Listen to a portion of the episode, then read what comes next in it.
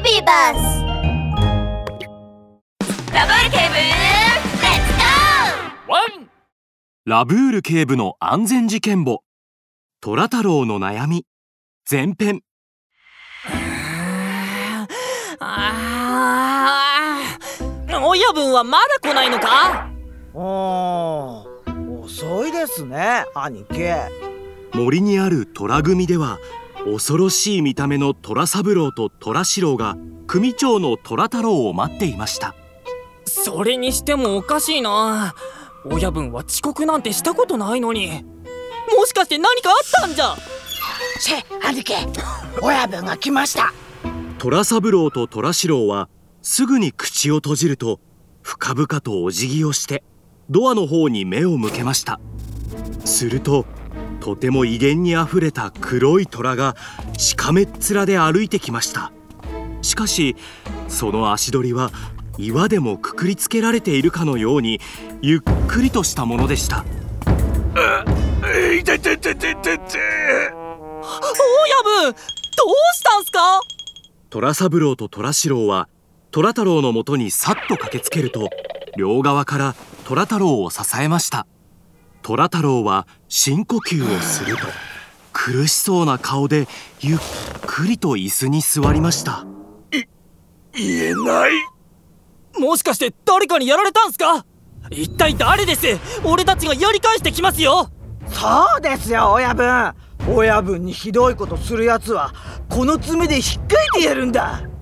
虎三郎はメラメラと燃えるような気合を入れて虎四郎は袖をまくって指の関節をポキポキ鳴らし出しました。こらこらこんなことでいちいち騒ぐんじゃない。いつも言ってるだろう。俺ら虎組は礼儀を重んじるんだってあいやいててててててえーそれにこれは誰かにやられたんじゃない。俺のそこまで言うと虎太郎はまるで喉に何か詰まったかのように口を閉ざしてしまいました。親分本当にどうしたんすか？何があったのか早く教えてくださいよ！せかされた虎太郎は重い口を開き蚊の鳴くような声で言いました。実は俺もう7日もあれをしてないんだ。で親分なんだって？今なんて言ったんすか？だからああれだよあれ。ええ？だからクソだよクソ！もう7日もクソをしてないからあな腹が痛えんだよ！そう言うと虎太郎は耳まで真っ赤になりました。親分ってば礼儀を重んじるんじゃなかったんですか？そこはクソじゃなくてうんちって言わなきゃ。虎三郎と虎四郎は笑いをこらえていましたが顔を見合わせるとついに。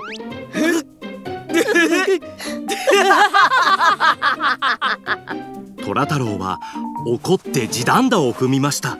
えーおいおい笑ってないで何とかしてくれよ。親分俺にいい考えがありますよ虎太郎はその言葉を聞いて希望に満ちた表情で言いました。やっぱりシロは賢いな。早く教えてくれ。フォレスト病院の肛門科に行けばいいんですよ。虎四郎は褒めてもらえると思って期待を込めて虎太郎を見ると虎太郎は虎四郎の頭をちょこんとこづきました。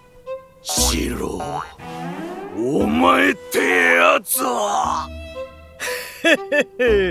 親分そんなに褒めなくてもいいですよ。褒めるだと？虎太郎は虎四郎を睨みつけました。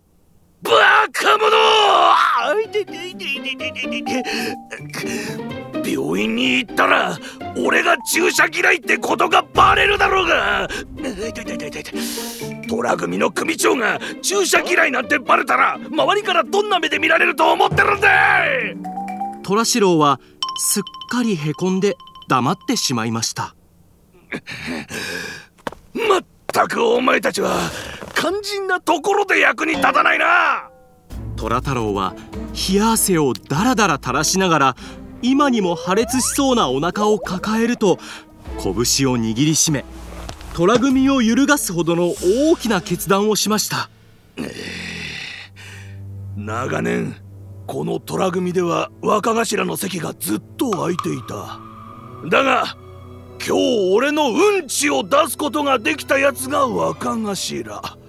この虎組のナンバー2だ。虎三郎と虎四郎はその話を聞くと一気にやる気が出ていい方法がないか競って考え始めました。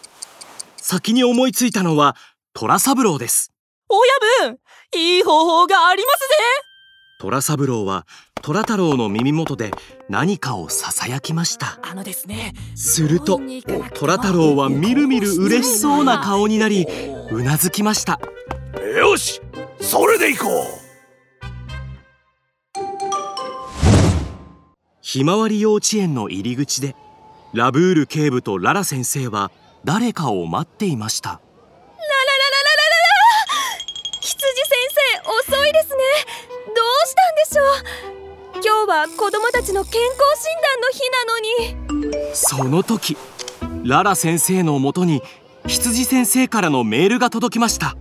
羊です。今日は休養があって健康診断には行けません。ガオウ嘘！健康診断の日にお医者さんが休養だなんて。すぐ横にいたラブール警部は顔をしかめてララ先生のスマホを覗き込むとメールを確認しました。ガオ？おかしいな羊先生の口癖はガオ？